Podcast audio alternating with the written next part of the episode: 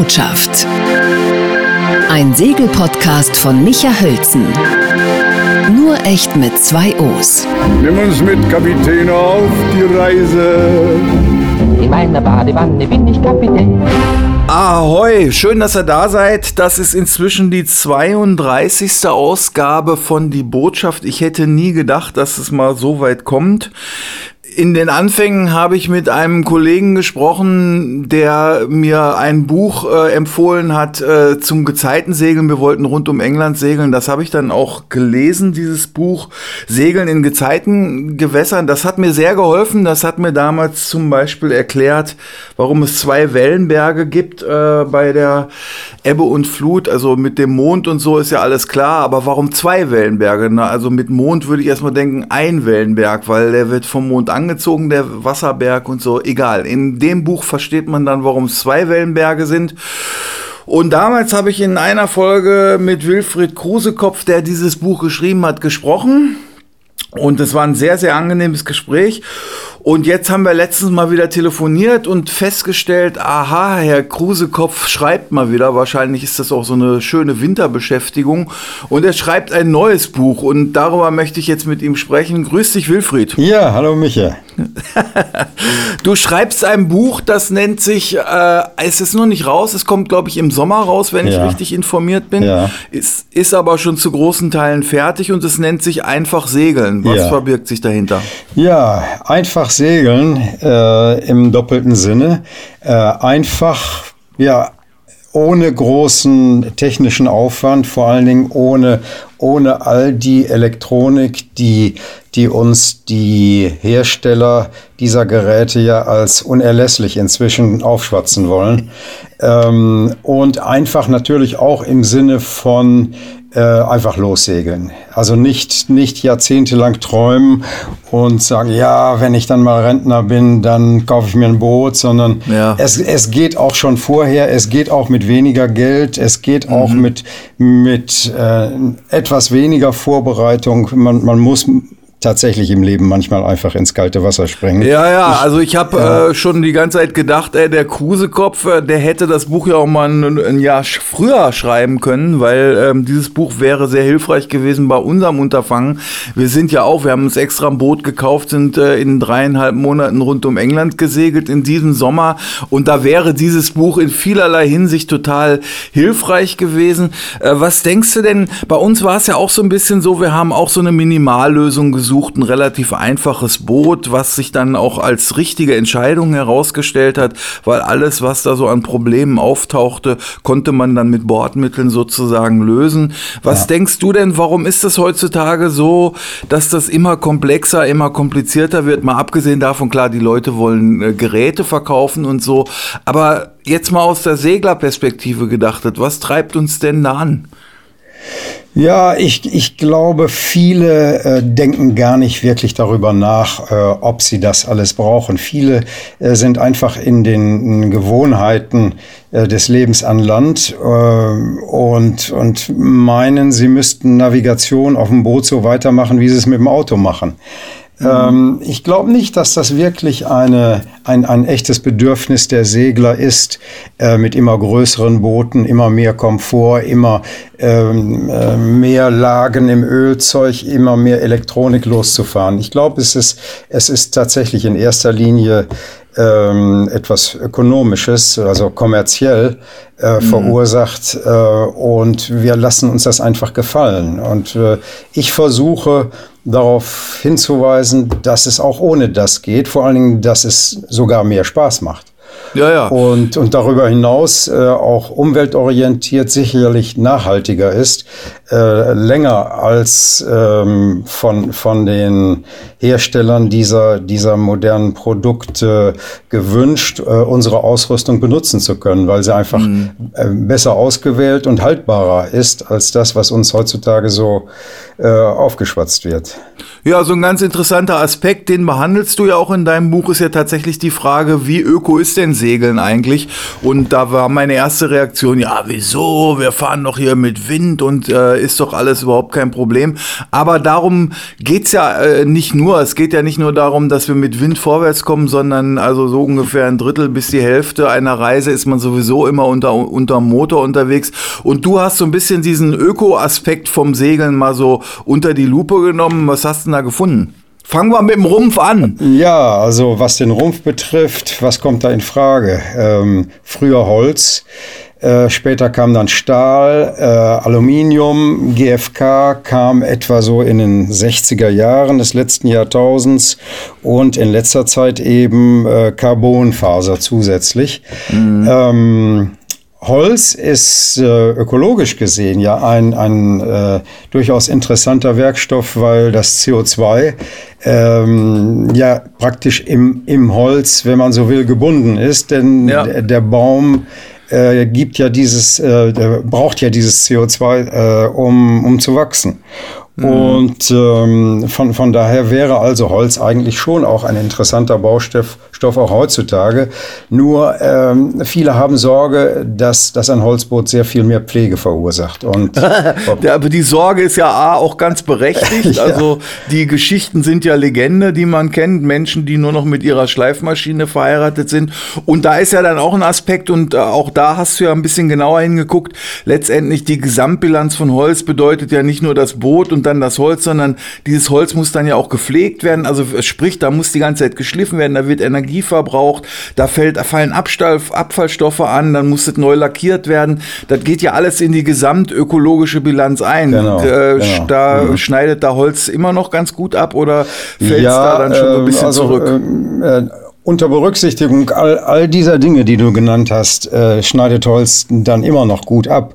Nur Aha. die Frage ist, ob, äh, ob wir Segler äh, überwiegend die Zeit haben, äh, uns äh, mit, mit dieser Arbeit zu beschäftigen, die doch notwendig ist, um ein Holzboot in Ordnung zu halten. Und mhm. äh, GFK im Vergleich, äh, gut, Plastik ist mit Recht äh, in letzter Zeit in Verruf geraten. GFK ist ja, wenn man so will, Plastik. Nur mhm. ähm, im Vergleich zu anderen Bootsbaumaterialien ist es so äh, extrem äh, abzulehnen nicht. Denn mhm. ähm, zur Herstellung wird beispielsweise weniger Energie aufgewandt äh, als zur Herstellung von Stahl oder auch zur mhm. Herstellung von Aluminium. Aluminium äh, sehr stromintensiv, ne? Eben, mhm. eben. Und ähm, natürlich kann man, kann man Stahl und Aluminium recyceln, mehrfach.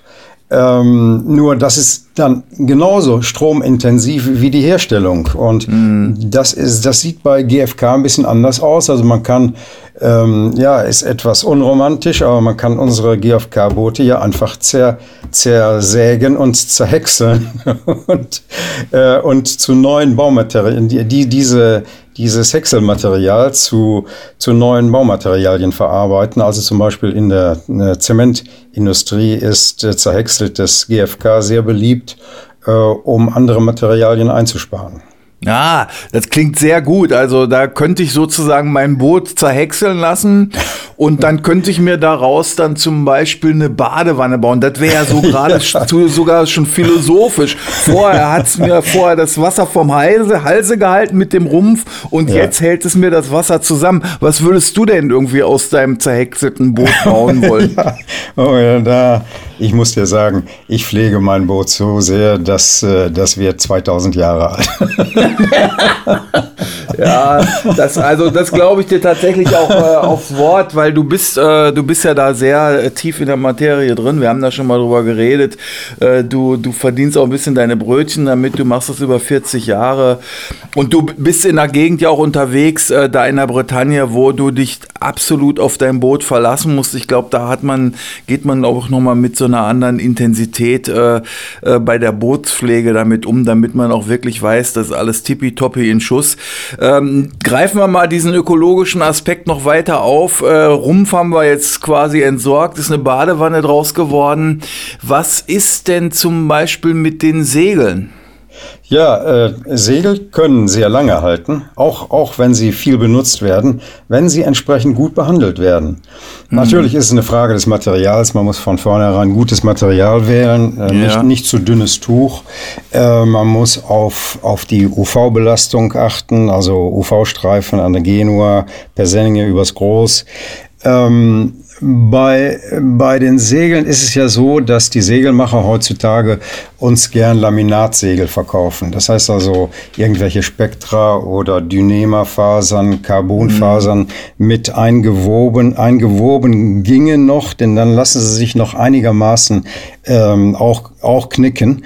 Ähm, mhm. Das Problem ist die Knickempfindlichkeit von den Laminatssegeln, die eben nicht mehr aus gewobenem Tuch bestehen, sondern äh, die, die in mehreren Schichten geklebt sind. Diese Segel lassen sich nicht mehr einfach äh, zusammenfalten, äh, die, die müssen gerollt werden. Und wenn man das nicht tut, dann ist ihre Haltbarkeit sehr, sehr schnell ähm, eingeschränkt. Ja. Und äh, darum sage ich nach wie vor sind Dacron-Segel, Dacron aus gutem Tu, aus, aus gutem Material hergestellt, nicht zu dünn gewählt, sind nach wie vor für den Fahrtensegler die erste Wahl, denn, denn ja. die, sind, die sind einfach äh, langfristig haltbar. Also ich, ich selbst und ich segel viel, ich segel über 100 Tage im Jahr und ähm, beanspruche meine Segel also wirklich bei fast jedem Wetter. Und ja. dennoch, dennoch äh, kann bei mir ein Groß äh, neun bis zehn Jahre lang halten. Alter Schwede, Respekt. Also, und zwar äh, Dacron, nicht keine, keine, mhm. keine Laminatsegel. Mhm. Denn und, äh, man, man denkt viel über Recycling nach, aber äh, ein anderer Gesichtspunkt ist mindestens ebenso äh, wichtig.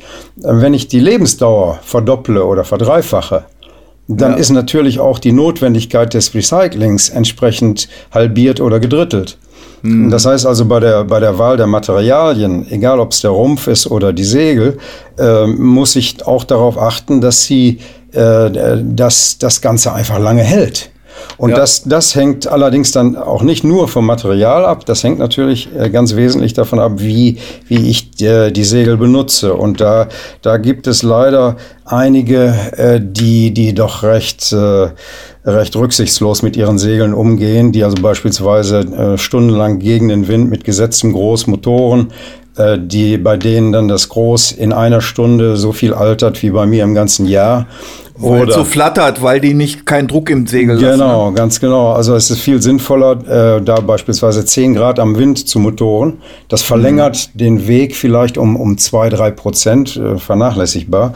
Aber mhm. das Segel steht äh, und altert eben nicht. Die Segel, die Segel leiden nicht durch Segeln. Die Segel leiden äh, durch UV äh, und durch schlechte Behandlung auf See, durch, durch früher sagte man Schamfielen. Das, mhm. Dieses Wort mhm. kennen viele schon gar nicht mehr. Nee, das stimmt, äh, ja. äh, killendes Segel äh, Im Wind äh, altern sehr schnell und äh, Segel altern natürlich äh, auch sehr schnell durch, durch ähm, Scheuern und, und, und Schamfielen an, am Rick in, in Wänden und in Halsen. Und man muss eine Wende zügig fahren, damit, damit das Segel nicht sehr lange äh, mit seinem Achterlieg äh, am Mast und an den Wanden scheuert. Ja, das, dann kann das es kann sehr lange halten. Ja, das kann man ja so ein bisschen, äh, das hat vielleicht jeder schon mal erlebt, wenn, äh, wenn eine Schot sich irgendwo verheddert hat oder so und man versucht dann so ein flatterndes Segel irgendwie wieder flott zu kriegen und äh, wenn man dann mal irgendwie an der Schot äh, festhält, dann merkt man relativ schnell, dass das völlig aussichtslos ist und dann wird einem auch klar, was auch bei diesen Flattern für Kräfte äh, freigesetzt ja. werden. Da kann man sich total gut vorstellen, dass so ein Segel dann eben relativ schnell seine Form verliert. Ne? Ja. Also regelrecht so ausschlägt. Ne? Ja, äh, und das natürlich umso mehr, äh, je dünner das Tuch ist. Äh, die, mhm. die Segel, die mit den Yachten der aus, aus den Großserienwerften ähm, verkauft werden, das, das sind ja in der Regel Segel, die vom Tuch her viel zu dünn sind. Und die stehen natürlich. Ach, ist das echt so inzwischen? Ja, das ja, ja. irgendwie auch. Oi, oi, oi. Okay. Also äh, natürlich wird das Ganze dann verkauft unter dem Gesichtspunkt, dass man, dass man äh, auch bei Leichtwind gut stehende Segel hat. Mhm. Äh, nur äh, wir sind ja nicht immer bei Leichtwind unterwegs. Und äh, ab, ab äh, sechs, sieben Windstärken hoch am Wind wird, wird ein Tuch natürlich äh, stark belastet. Und äh, da, da wird es sich auszahlen, wenn man dann ein Segel hat, das, das im Tuchgewicht etwas äh, schwerer gewählt ist.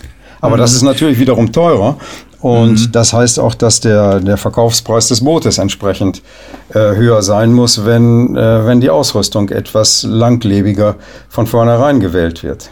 Hm. Ist das so ein bisschen so äh, aus deiner Beobachtung heraus, wenn ich dir da jetzt so zuhöre, und das wäre ja jetzt unter diesem Öko-Aspekt auch gar eine ganz interessante Einsicht, ähm, sehen wir da gerade so ein bisschen im Bootsbau jetzt nicht flächendeckend, aber vielleicht zu großen Teilen so eine Art Ikeaisierung, ja, also sozusagen, also Ikea hat Möbel gebaut zum Wegwerfen, die baut man einmal auf und dann sind sie irgendwie, werden sie da weggeschmissen. Ähm, ist das so ein bisschen vielleicht bei Booten auch, die werden, die Rümpfe werden immer dünner, die Materialien, alles so ein bisschen auf Kante kalkuliert, damit so ein Ding dann 10, 15 Jahre fährt und dann Tschüssikowski? Ja, die Tendenz geht eindeutig dahin, vor allen Dingen bei den Großserienwerften. Und ähm, äh, man muss sagen, die Werften, die, die nicht äh, so bauen, ähm, bauen Boote, die neu sehr, sehr teuer sind. Aber mhm. man muss ja nicht als Segler unbedingt ein neues Boot kaufen.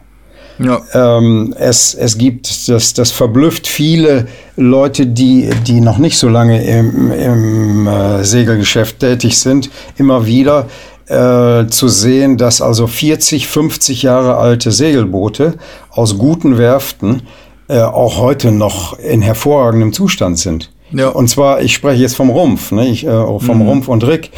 Ähm, natürlich verschleißen die Segel, natürlich äh, müssen viele Dinge an Deck erneuert werden, Elektrolyseprobleme da, wo Stahl und Aluminium zusammenkommen. Aber ja. gerade bei den Rumpfmaterialien, äh, es gibt sehr, sehr gute, sehr alte Boote aus, aus Werften, die äh, damals eben schon mh, darauf achteten, dass, dass äh, ihr Bau tatsächlich lange halten kann. Und mhm. äh, für, für denjenigen, der sich ähm, sein Boot äh, heute gebraucht kauft unter dem Gesichtspunkt ähm, Langfahrt, dem, äh, da hat man die gute Nachricht heute, dass eben äh, diese alten Boote doch sehr preiswert zu bekommen sind. Ja. Denn ähm, äh, die, die, die Werbung für, für die modernen, leichten Schlitten, die ist sehr wirksam. Und gerade jüngere Leute, die, die ja häufig noch nicht so viel äh, Erfahrung in der Segelei und im Bootsbau haben, ja. äh, die, äh, denen ist gar nicht klar, dass, dass man äh, mit älteren Booten in der Regel sicherer unterwegs ist als mit neuen Booten. Ja, das hat ja auch viel damit zu tun. Also ich kann das alles voll unterstützen, was du sagst. Das deckt sich ja mit dem, was wir an Erfahrungen gesammelt haben. Wir haben uns eine First 30 gekauft von Beneteau, die war 40 Jahre alt. Und äh, das Interessante bei so einem Boot ist ja auch, das äh, ist dann eine GFK-Bauweise, aber die haben das damals ja, glaube ich, auch unter äh, Umständen auch alles noch so dick gebaut, weil sie noch nicht genau kalkulieren konnten, wie stabil ist GFK eigentlich. Und sie haben es eigentlich eigentlich vielleicht sogar stabiler gebaut, als es eigentlich vielleicht nötig gewesen wäre. Und ich fand das aber ganz erstaunlich, immer wenn wir da irgendwas zu tun hatten am GFK, äh, was, was wir da so für Wanddicken hatten und so. Ne? Und so ein Rumpf ist natürlich dann äh, in sich auch so stabil, dass der natürlich auch äh, sozusagen zusätzliches ähm, ja, Sicherheits, äh, zusätzlichen Sicherheitsaspekt gibt. Ja, genau. Und äh, dann kommt noch ein anderer äh, Gesichtspunkt hinzu, dass, dass man bei Schwerwetter immer froh ist, wenn man in einem schwereren Boot segelt, äh, als in einem leichteren. Mhm. Denn äh, die Bootsbewegungen sind natürlich umso heftiger, je leichter das Boot ist. Ja. Das, wird, äh, das leichte Boot wird gern als sportliches Boot angepriesen, aber Sportlichkeit heißt dann in der Regel äh, einfach sehr heftige Bootsbewegungen. Äh, das, das ist ein, zwei, drei Stunden lang mal ganz lustig. Aber äh, wenn, ich, äh, wenn ich nach Irland segel oder wenn ich nach Portugal über die Biscaya segel, äh, dann, dann möchte ich nicht unbedingt ein, ein Boot haben, das auf den Wellen rumtanzt, sondern das, ja. das soll etwas weicher in die Welle einsetzen. Und da ist das, mhm. das schwere, aufgekimmte Boot immer im Vorteil. Du hast aber auch in deinem Buch noch einen Tipp für Vorsegel. Also ich nenne es mal die Salami-Strategie. Ja, richtig. Ähm, da, da werden mir jetzt die Segelmacher ins Gesicht springen. Aber es, äh, es gibt tatsächlich. Ans Kreuz mit Krusekopf! ja, aber es gibt eine recht einfache und kostengünstige Methode, äh, um die, die Lebensdauer äh, eines Vorsegels glatt zu verdoppeln. Unter Umständen sogar zu verdreifachen. Ähm, und zwar, man, man kauft das Segel einfach bewusst 10% zu groß. Also wenn man eine, eine 40 Quadratmeter Genua eigentlich braucht, äh, dann bestellt man die sich in 44, 45 Quadratmeter Größe. Äh, Hat man da keine Probleme? Also so, ähm, dass das irgendwie dann womöglich äh, zu weit vorne übersteht oder so? Also äh, ja, das Vorlieg, ja, das Vorlieg muss natürlich passen. Das, das Vorlieg mhm. äh, muss, muss natürlich zur Länge des Vorstags passen. Okay. Das ist klar. Also wenn ich, wenn ich sage größeres Segel, dann heißt das größ, längeres Unterlieg mhm. und damit mehr Segelfläche nach Achtern. Äh, okay. Und dann überlappend, äh, gerade bei älteren Booten hat man ja bei top getakelten Booten äh, Überla Überlappung zwischen Genua und Groß und diese Überlappung wird dann, äh, wird dann eben entsprechend größer. Äh, okay. Hat den Vorteil, dass man am Anfang dieses Segel äh, auch schon bei sehr leichtem Wind gut nutzen kann. Ähm, und wenn es dann nach einigen Jahren äh, entlang des Achterliegs verschlissen ist, denn dort ist der Bereich, wo die Segel in der Regel am, am meisten verschleißen. Mhm. Ja, dann lässt man einfach hinten äh, am Achterlieg 20 Zentimeter abschneiden. Das hat damit zu tun mit diesem, äh, dadurch, dass das äh, sind ja meistens so äh, Rollref-Anlagen, also das wird aufgewickelt am Vorstark und dann die äußerste Schicht, also das Achterlieg quasi, ist dann quasi ständig der Sonne immer noch ausgesetzt. Ja. Und das schnibbelt man dann weg, ne? Ja, und ja, selbst wenn man einen UV-Streifen drauf hat und, und mhm. dadurch also der, äh, der äh, UV-Einfluss nicht so groß ist, dann ist ja. immer noch der Verschleiß äh, dennoch am Achterlieg am größten, einfach weil es es dort am stärksten killt. Äh, und äh, in den Wänden und Halsen eben dort die Berührungsflächen sind mit dem Rig. Das heißt also, die, mhm. Ab, die, die mechanische Abnutzung, äh, abgesehen von der UV-Belastung, ist dort am Achterlieg am größten. Und wenn man dann also äh, einfach Achtern äh, 20 Zentimeter abschneiden lässt, ohne, ohne oben äh, den, den äh, Kopf ganz mitzunehmen. Man kann am Kopf ansetzen und dann äh, leicht die, die Breite des Streifens, der abgeschnitten werden soll, nach unten verbreitern und dann ja. unten schließlich mit 20, 30 Zentimeter äh, Abstand zum Achterlieg ankommen, dann äh, kostet das Ganze, ich sag mal, bei einer 40 Quadratmeter Genua 200 Euro, vielleicht ja. 300. Äh, dann, äh, aber das schon mit, mit überarbeitetem Groß, äh, Schothorn Mhm. Und ähm, für 300 Euro hat man praktisch ein neues Segel. Denn der Rest des Segels äh, hat im Lauf der vielen Jahre kaum gelitten. Die, ah, ja. äh, die Vorsegel sind auf, auf mehr als 90 Prozent ihrer Fläche auch, auch nach 5, 6, 7, 8 Jahren in der Regel noch in Ordnung. Und es, ja. es gibt keinen Grund, äh, das, das Segel dann einfach wegzuwerfen. Ein Regattasegler wird natürlich jetzt sagen, um Himmels Willen, äh, du, du, das Profil wird ja völlig zerstört äh. Und du hast ja so einen Leistungsverlust, dass, äh, dass das einfach nicht akzeptabel ist. Gut, ein Regattasegler kann so argumentieren, nur wir sind ja mhm. keine Regattasegler. Nee, genau, wir wollen ja uns, äh, eigentlich ist ja der Weg das Ziel, der auch gerne mal vergessen wird. Ähm, aber äh, da geht es dann ja nicht darum, irgendwie einen halben oder einen Knoten schneller zu sein. Ja, Entschuldigung, wenn ich unterbreche, aber äh, ein Knoten ist es ja gar nicht. Also es, man verliert dadurch maximal, maximal einen halben Knoten, je okay. nachdem, je nachdem, auf welchem Kurs man segelt und wie stark der Wind ist. Also ich würde sagen, okay. der, der, der Fahrtverlust bewegt sich irgendwo im Bereich zwischen einem Viertel und einem halben Knoten. Und okay, also spricht noch mehr dafür, es genau so zu machen, kann man sagen. Also ähm, dann äh, haben wir da jetzt die Salami-Taktik nochmal erklärt. Jetzt würde mich noch interessieren, ein Aspekt, der auch ganz wichtig ist, äh, wenn man als Fahrtensegler unterwegs ist, dann ist es ganz essentiell, dass man eben auch windunabhängig vorwärts kommt. Also alles andere wäre äh, ja risikobehaftet. Ähm, wir sind jetzt die ganze Zeit mit einem Diesel zum Beispiel im Sommer durch die Gegend getuckert, hatten am Ende 300 Betriebsstunden auf der Uhr. Was gibt's denn? Und der Diesel wird ja gerade so ein bisschen verteufelt, äh, was ich auch zum Teil so ein bisschen schwierig finde.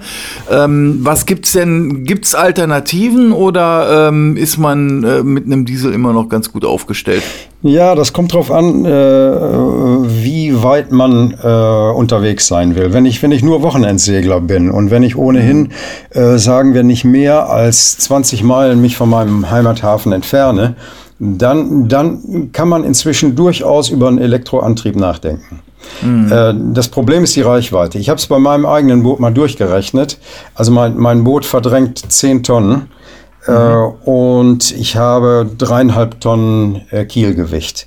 Wenn, wenn ich einfach nur mal theoretisch gerechnet, wenn ich dieses Kielgewicht, äh, was bei mir Blei ist, jetzt in, in Batterien umsetzen würde. Also mal angenommen, es, das Boot ließe sich umbauen, der, der Kiel würde irgendwie hohl hergestellt, sodass ich Platz hätte für Batterien. Ich würde also meinen Ballast äh, in Form von äh, Batterien, Batterien. Batterien. Ja, gar kein äh, ziemlich schlauer Gedanke eigentlich. ja, da, und ich hab's, ich war ja früher Mathematik- und Physiklehrer, also ich, ich bin ja. in der Lage, das auszurechnen ja. äh, und habe das dann mal durchgerechnet, was meine dreieinhalb Tonnen äh, als Batterie eingebaut an Reichweite ergeben würden. Und da bin ich leider, leider auf einen Wert gekommen, der so bei knapp 30 Meilen war.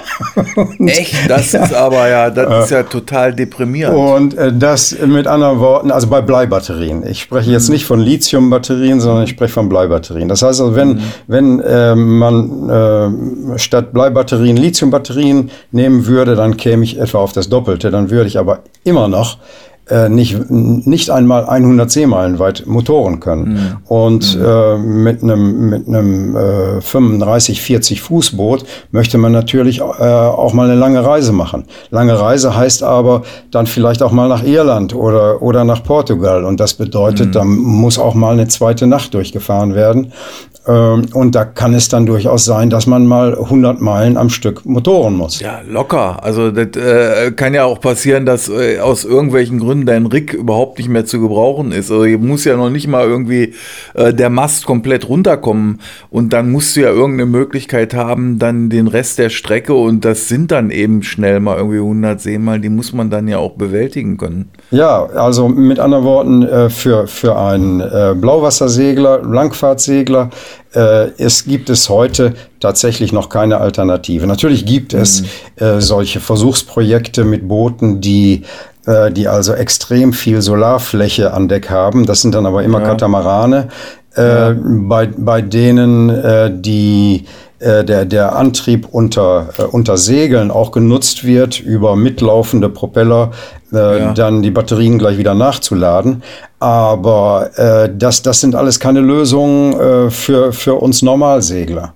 Es mag sein, dass, dass in Zukunft in, in 10, 15 Jahren es vielleicht Segel gibt mit eingearbeiteten äh, Solarflächen, die, äh, so, sodass also die Sonnenenergie in genügend elektrische Energie umgewandelt werden kann, dass, dass wir tatsächlich auch eine größere Reichweite bekommen äh, mit Elektromotoren. Aber das ist im Moment noch Zukunftsmusik. Okay, also belassen wir es da erstmal beim guten alten Diesel, der uns ja auch da dann treue Dienste geleistet hat. Ich liebe auch diesen Sound von diesem Volvo Penta. Äh, ich habe sogar mal versucht, ein Musikstück daraus zu machen, weil er so einen sonoren Klang hat. Äh, kommen wir mal zum nächsten Thema. Du, wir haben alle das Problem, hat jeder Segler, wenn er sein Boot im Wasser hat, er will natürlich auch verhindern, äh, dass es zu starken Bewuchs bekommt, weil ist nicht gut für den Rumpf, ist nicht gut für die Geschwindigkeit. Und äh, da wird dann, äh, wurde oder wird auch immer noch gerne Anti-Fouling eingesetzt. Wenn man jetzt wieder den Öko-Aspekt sich mal ins äh, äh, Gewissen ruft, äh, dann stellt man ziemlich schnell fest, das sind natürlich alles so ein bisschen Chemiekeulen, mit denen man da arbeitet. Was gibt's denn da an Alternativen. Also eine Sache, die mir da zum Beispiel einfällt, äh, der, äh, es gab mal einen Segelspezialisten, der hat empfohlen, Chilipulver, also Chilischoten zu nehmen, ganz fein zu malen und dann äh, in die Bootsfarbe einfach mit einzuarbeiten. Das würde Wunder wirken. Hast du davon mal gehört? ja, das hat mir sogar ein, ein Segelfreund äh, mal empfohlen. Äh, mhm. War auf den ersten Blick irgendwie einleuchtend. Nicht? Also mhm. äh, Chilipulver Oh, warum soll man es nicht versuchen? Also ich habe das mhm. gemacht. Ich habe tatsächlich. Ach echt? Äh, ja, ich habe es gemacht. Ich habe eine Hälfte äh, mit normalem Antifouling äh, bestrichen, äh, mit, mit Kupferoxidpulver eingemischt ja. und äh, auf der anderen Seite habe ich, hab ich dieselbe Anti-Fouling-Farbe genommen, aber zusätzlich äh, dann äh, ein Liter Volumen, Volumenliter, ähm, Chili-Pulver mit, mit in den Topf Anti-Fouling eingerührt ja. und das Ganze dann aufgerollt. Äh, ja. es, also es, äh, das Ergebnis war ausgesprochen ernüchternd. Äh, ja. die, die Oberfläche wurde erst einmal nicht glatt, sondern mhm. glich eher äh, einem, einer Schmirgelpapieroberfläche mit, okay. 100, mit 100er Körnung. Und aufgrund mhm. dieser, dieser groben Oberfläche hafteten doch erheblich mehr Algen und, und Kleinstlebewesen am Rumpf äh, als äh, auf der anderen Seite, wo ich, wo ich äh, das normale Antifouling benutzt hatte. Also es, es funktioniert nicht. Ich habe es probiert. Vielleicht kam mein Chili aus dem, aus dem falschen Land. Weißt du? Ja, wer weiß. Es hätte vielleicht wirklich der ja. Gute aus Thailand sein müssen. ja. Aber äh, also ich habe es ausprobiert. Äh, das Gegenteil wurde bewirkt. Okay, äh, nein, aber, aber was gibt es für Alternativen? Ja, also es, man liest immer mal wieder von, äh, von einer Technik, die, die auch tatsächlich funktioniert, aber unter gewissen Bedingungen eben nur, und zwar Ultraschall.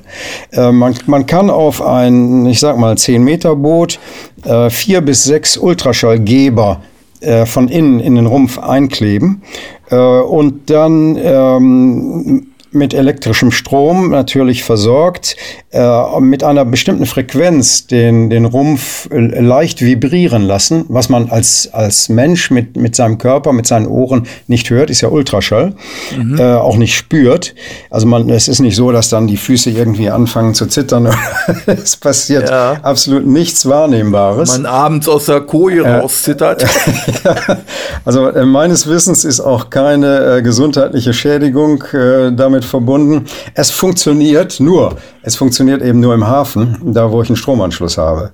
Äh, ah, es, ich, ich brauche eben doch so viel Strom, dass, dass das bei der, bei der Energiebilanz äh, im Hinblick auf meine Autonomie auf See äh, doch, doch sehr nachteilig ist. Und deshalb hat sich das nicht durchgesetzt. Es funktioniert durchaus, wenn man genügend Energie investiert. Ansonsten, okay. Captain Cook hat einfach seine Schiff, seine Endurance mit äh, Kupferplatten beschlagen.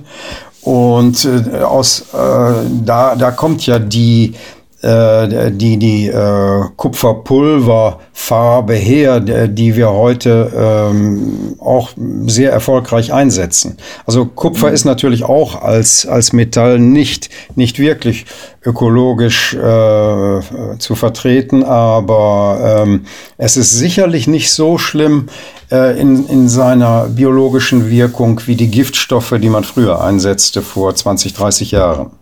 Mhm. Und ansonsten, äh, es gibt selbst, selbstschleifende Antifoulings, die, die äh, zum Teil auch noch so Biozide eingemischt haben, aber äh, doch so wenig ähm, wie eben gerade noch notwendig. Und da kann man einfach sagen, was hilft am besten? Segeln. Beweg dich, Mann! viel Segeln, viel Segeln ja. hilft. Äh, ja, der, also Boote, die in Fahrt sind, äh, sind sauberer als Boote, die im Hafen liegen. Ah, da haben wir den Salat. ja. sehr gut. Letztes Thema, äh, letzte Frage, die äh, ein Aspekt, in man auch, wo man auch immer wieder drüber äh, reden muss, ist die Toilette an Bord.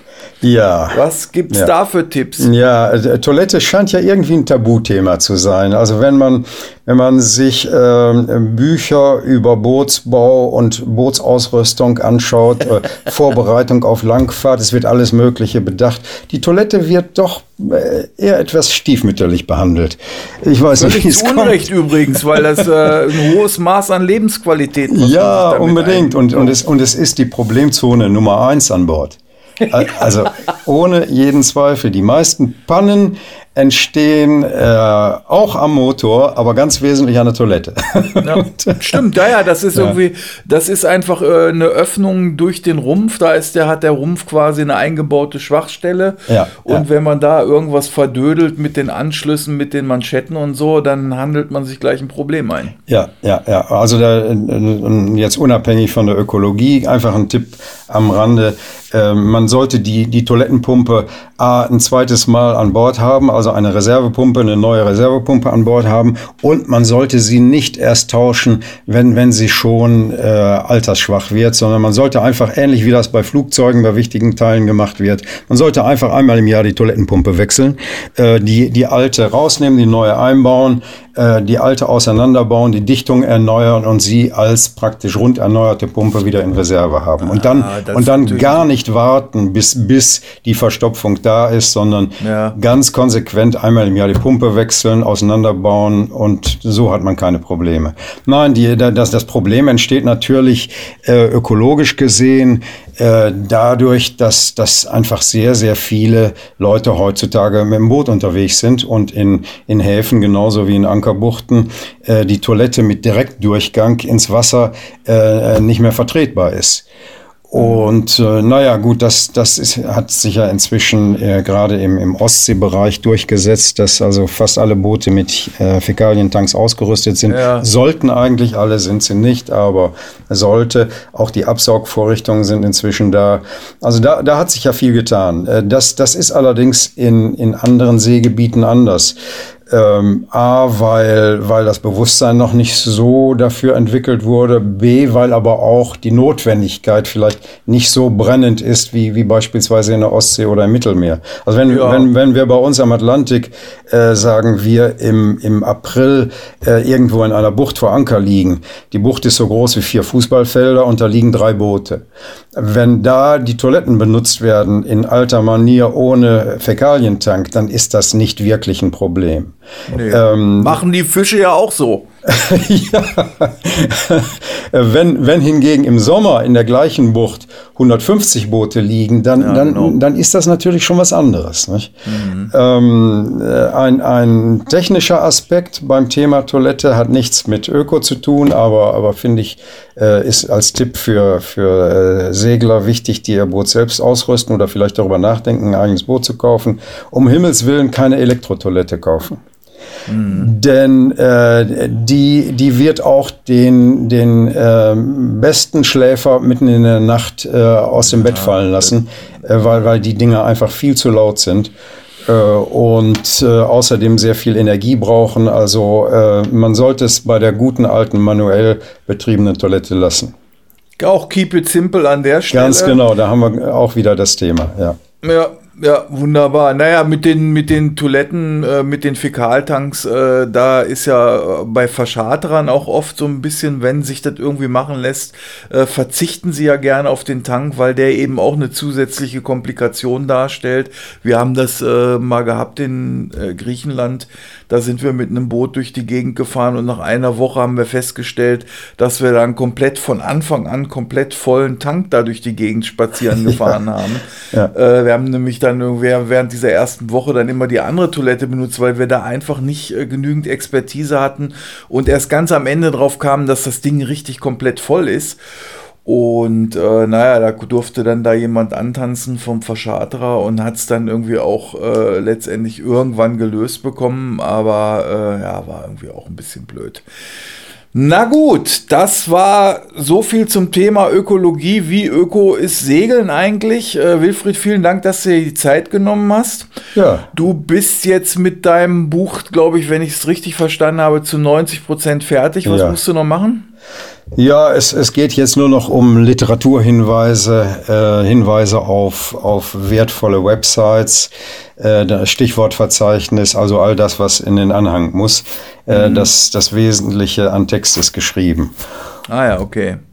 Und es kommt raus im kommenden Sommer und soll einfach dazu verleiten, Segeln wieder so ein bisschen mehr Basic äh, zu betreiben, wirklich irgendwie im Vordergrund zu stellen, dass man es einfach macht und nicht denkt, oh, ich brauche die riesen Traumjacht und ich muss jetzt ganz lange sparen, weil das war bei mir auch der Antrieb mit Laurens zusammen, dass wir irgendwann gedacht haben, wenn wir jetzt dann irgendwann 60 oder 65 sind, dann machen wir die Tour sowieso nicht mehr, ja. Also, weil man dann vielleicht alt und klapprig ist, vielleicht kriegt man zwischendurch sogar gesundheitliche Probleme.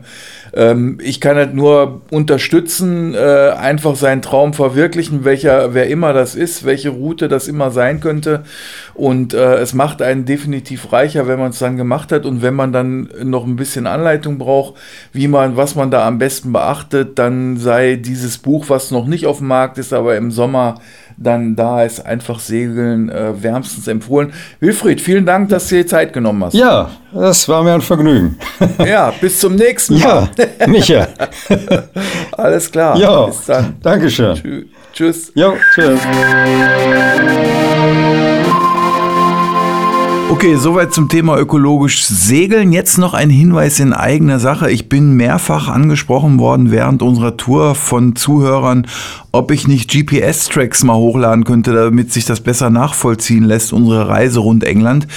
Das habe ich damals nicht hingekriegt. Also das war schon sehr anspruchsvoll, den Podcast immer pünktlich fertig zu bekommen. Die Leute, die ihn gehört haben, die wissen, der ist jede Woche rausgekommen.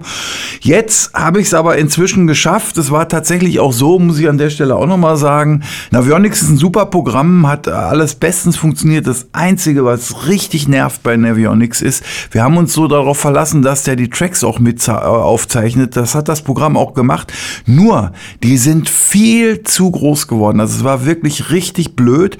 Und da gibt's äh, Gott sei Dank ein Programm, GPS-Bubble nennt sich das. Also das, damit kann man zum Beispiel auch ganz elegant GPS-Tracks verschlanken, vereinigen, trennen, also und es ist alles aber so ein bisschen auf der Kommandoebene, also nichts Grafisches. Da muss man sich so ein bisschen reinfinden, aber damit habe ich dann diese Tracks von Navionics sozusagen um den Faktor 10 verkleinern können.